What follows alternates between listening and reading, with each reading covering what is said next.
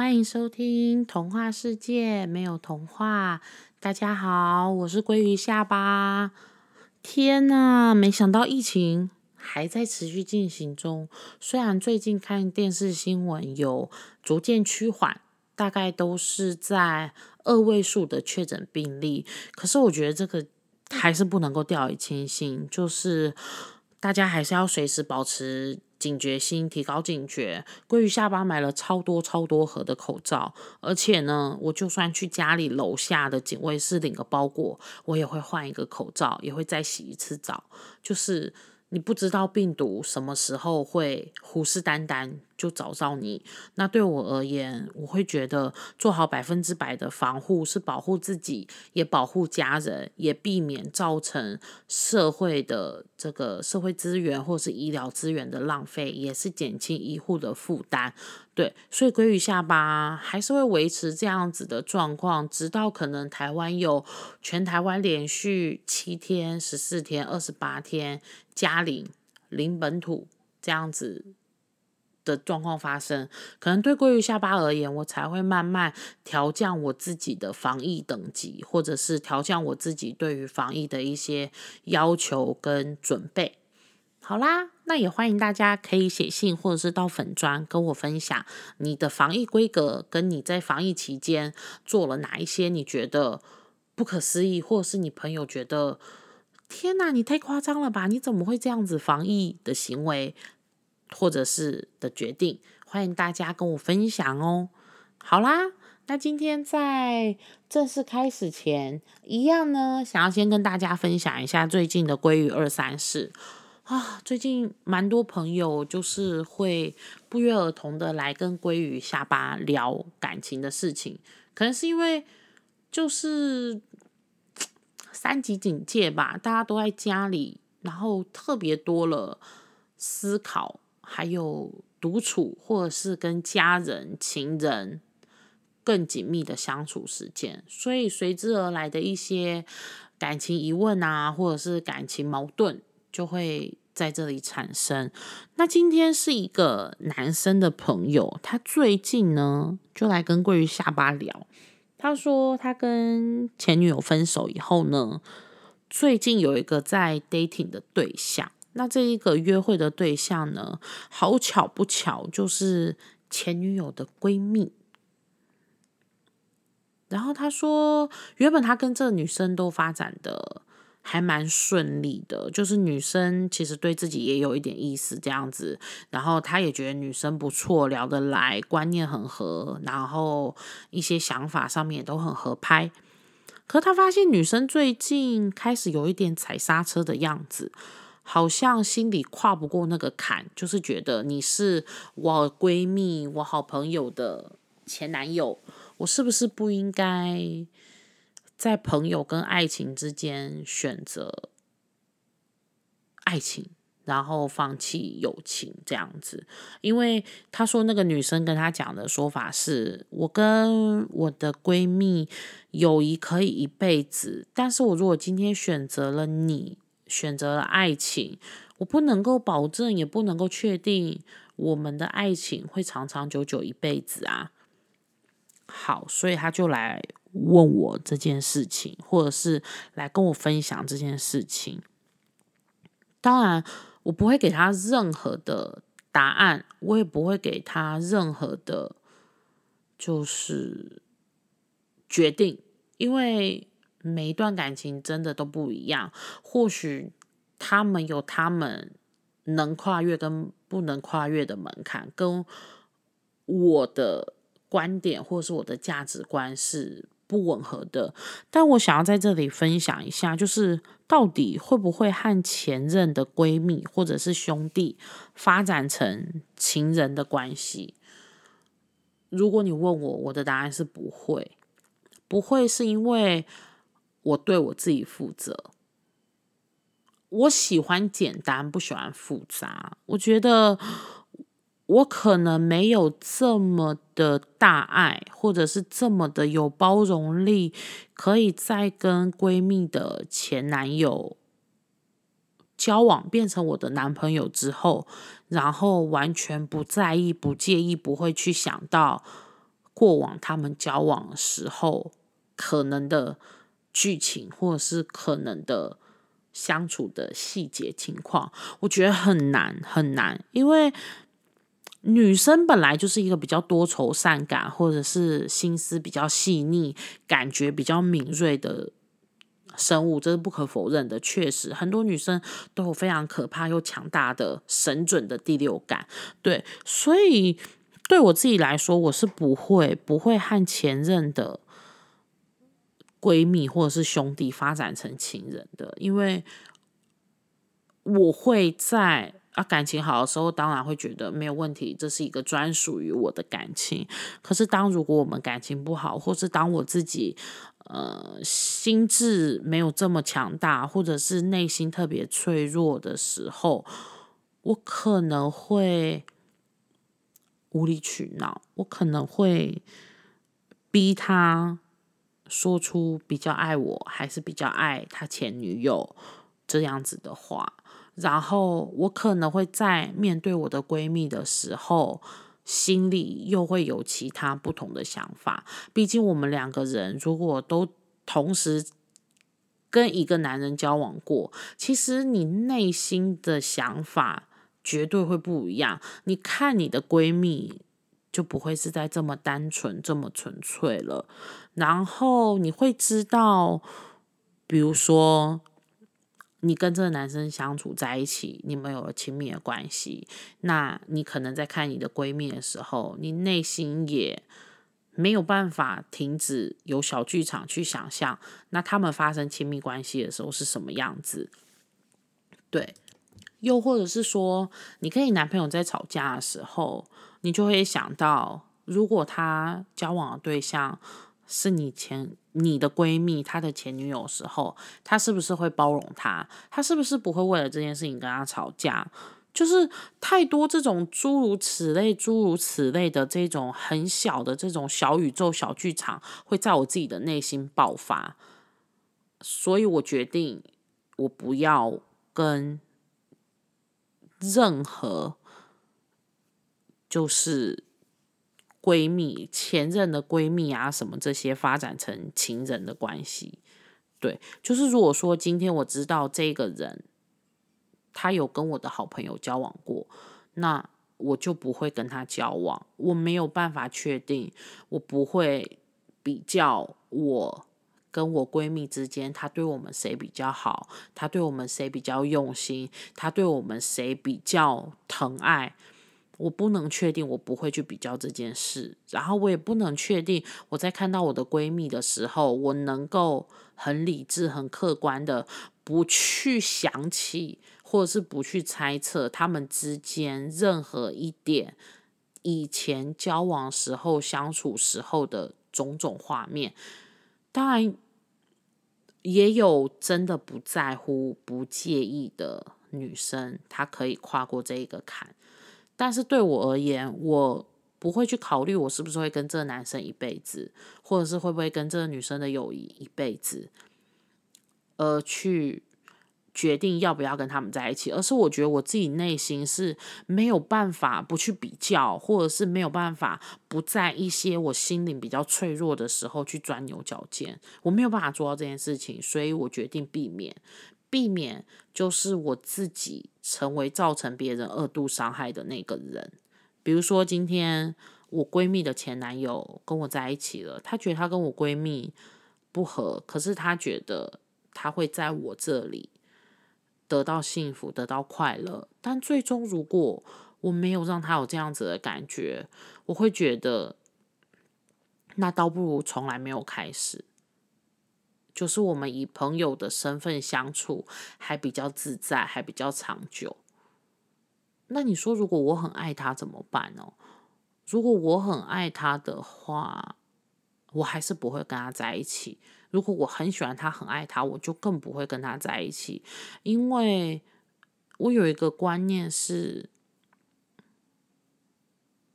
害怕不能够永远在一起，还不如。就从没有在一起过。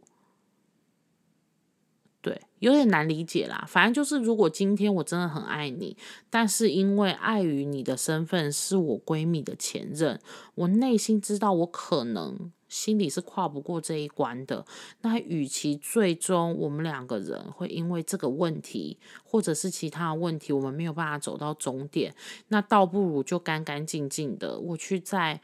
认识其他的对象。那有没有走到终点，那就是比较单纯的另外一个问题，而不会是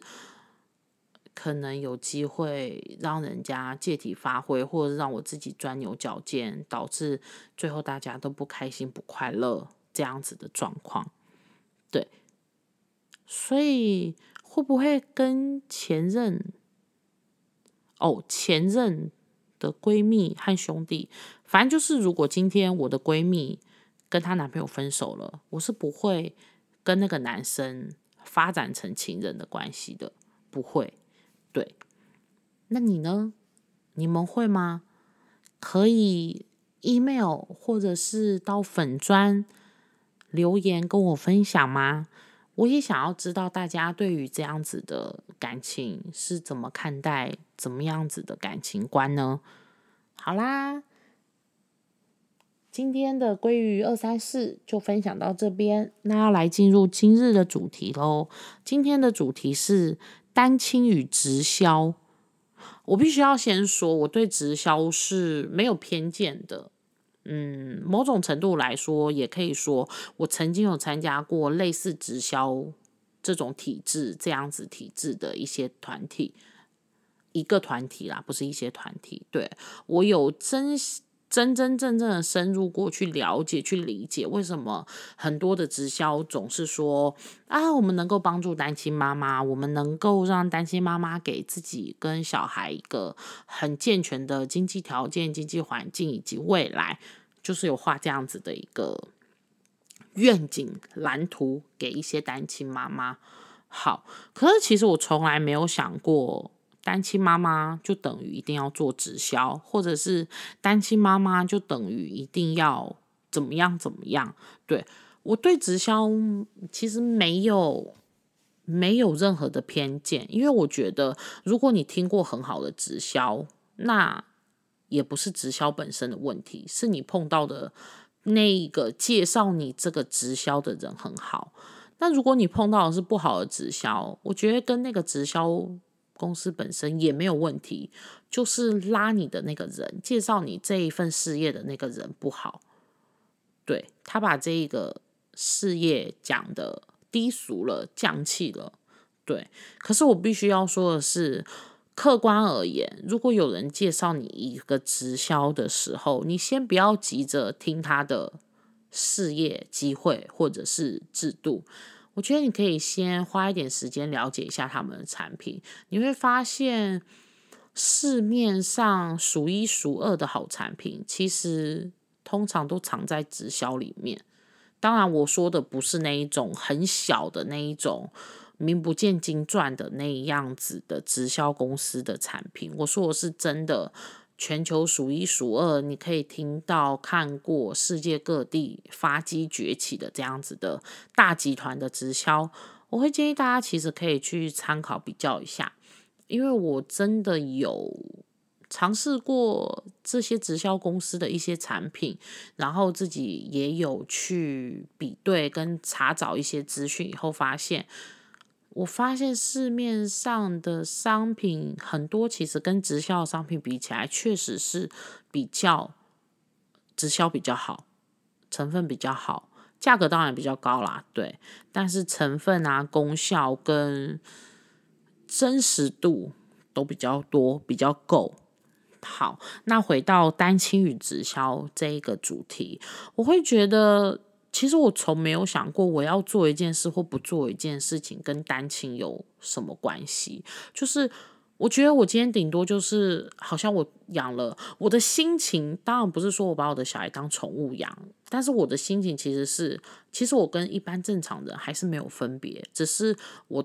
我家多一个人吃饭，我回到家的之前，我必须要先去一个地方接小孩下班或者是什么。然后你如果是养宠物狗狗，你可以放他一个人在家。可是你养的是一个小孩，你不能。但是好处是，这个小孩会跟你互动，你可以跟他讲话，他会对你笑，他会对你哭，他会跟你撒娇，他会长大，他会渐渐的成为那个可以陪伴你的人。对。对我而言就是这样而已，没有更多了。我从没有想过，也从没有觉得我是单亲，我更没有想过要利用这样子的身份去得到什么样的特权，或者是我会觉得我比别人弱弱一截、矮一截，或者是我是弱势。我不这么觉得耶，真的。所以当很多人来跟我说：“哎，那个，我跟你说啊，你现在是单亲妈妈，单亲妈妈经济压力都很大，哎，你要不要来听听看我们这个直销事业这个制度啊？很好哎，你可以赚钱哎。我跟你说，我们这里的 top 怎么样怎么样，每个月几百几百万，或者是多少多少几十万的这一些这个。”就是很成功的直销人士，其实都是单亲妈妈。单亲妈妈很有拼劲啊，很有韧性啊，很容易就会在这样子的体系里面成功。哎，no no no，停停停，我嗯，就是谢谢你介绍我这样子的机会，可是我不喜欢用这样子的方式。让我的生活模式变成这样子，对我觉得对我而言，因为小孩是我最确定的一个生活中要负责任的对象，所以我在自己单亲照顾小孩这个过程中，我都是选择趋向于保守、保守的选择。比如说，我会选择一份工作，那它是业务，因为呢。这个工作我会确定，我有做就会有钱，而且越努力钱就越多。可是直销是这样子，直销不一定你越做会越有钱，然后努力就一定可以得到。直销其实讲白了，有时候很像你自己创业。哎，你这个月你盈亏自负嘛？对啊，就是你不能确定你这个月很努力，可是你赚的钱是不是真的够你一个月的开销？可是你自己如果是。比如说做业务的，你是可以算得出来，你这个月做多少的业绩，或者是你这个月做到什么样的程度，你可以领到多少钱，这个钱是不是够你跟小孩的生活？这是我当初的考量。当然，你说那一些人在跟我推荐这个事业的时候，其实很多时候我并不觉得他们是带着善意来找我，并不是真心觉得他们想要帮我，或是他们真的在乎我的经济状况。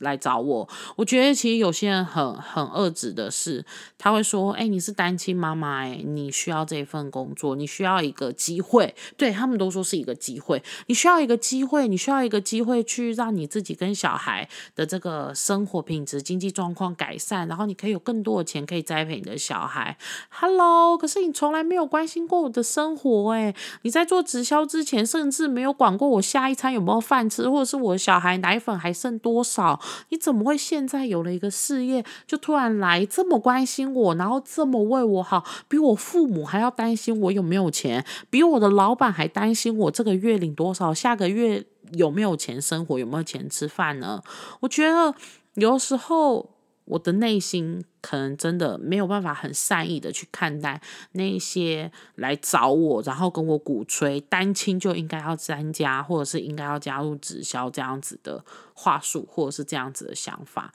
我单亲怎么了吗？我单亲，我还是有能力可以养活我自己的小孩啊。我单亲，我还是需要脚踏实地，而不是每天在这里就是去追那个。好远好远的拼接，好远好远的这个很很虚虚幻的收入，因为你自己知道你自己的能力跟实力到哪里。你如果没有那个能力，没有那个实力，或是没有经过时间的经验、时间的累积发酵，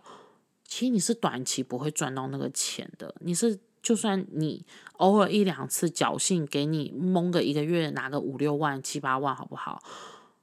那是不长久的钱。对，直销你要真的能做到每个月稳稳的领七八九万甚至十万以上，我能跟你说啦，其实我真的有参加过某一个很大的美商集团，不要问我是哪一间，也不是你们所想的那几间，对，但是它很大，然后我真的确确实实的进去 run 过，以后，嗯，我知道，如果有人用，因为你是单亲妈妈，所以你需要一个机会。然后鼓吹你、游说你加入直销，或者是给你看很多案例，跟你说这个单亲妈妈怎么样成功，怎么样成功。相信我，请你好好的评估、仔细的判断以后再做决定。因为他告诉你台面上这一两个成功的单亲妈妈，你不知道台面下失败的单亲妈妈是这些人的几百甚至是几千几万倍。我一点都没有危言耸听，你可以去查查全台湾，这都可以查得到的。全台湾有多少人参加过直销，或是加入过直销？然后你可以去算一下台湾的每一年的离婚率是多少。你去稍微交叉比对验算一下，其实你就可以知道，加入直销的，不管是单亲爸爸或者是单亲妈妈，绝对不是少数。我自己在我的那个环境里面也是碰过一定程度的单亲。家庭可能是爸爸，可能是妈妈，anyway 不管，但我只能说，其实短时间还是脚踏实地比较重要。如果你今天真的想要给自己的小孩比较多的，经济条件或者是生活环境，我会建议你，当你手上有闲钱的时候，你再考虑去把直销当成一个副业投资就好，兼职做啦，不要是当成呃，就是好像很疯狂这样当成主力，然后天天在那边跑直销的活动，跑直销的一些他们的聚会啊什么的，这绝对不会是加分的，真的，因为你要去想的是。第一个成功率其实真的不是那么高。第二个，其实直销比你想象的还要花钱，比你想象的还要花钱，真的。然后来找你的那个人，除非他平常就很关心你，他平常就关心你，关心你的小孩，关心你们的状况，然后关心你们有没有钱吃饭，经济条件、经济状况如何。除非他平常真的有做这些。是在他还没有加入直销的时候，他就有关心你。那他加入直销以后，如果他真的推荐你，我就真心建议你可以去参考评估。如果他平常跟你甚至长久没有往来了，然后突然敲你，突然开始关心你的生活，然后突然开始跟你说他有一个很好的机会，我会建议你停看听，不要冲动。真的，冲动是魔鬼，不要冲动。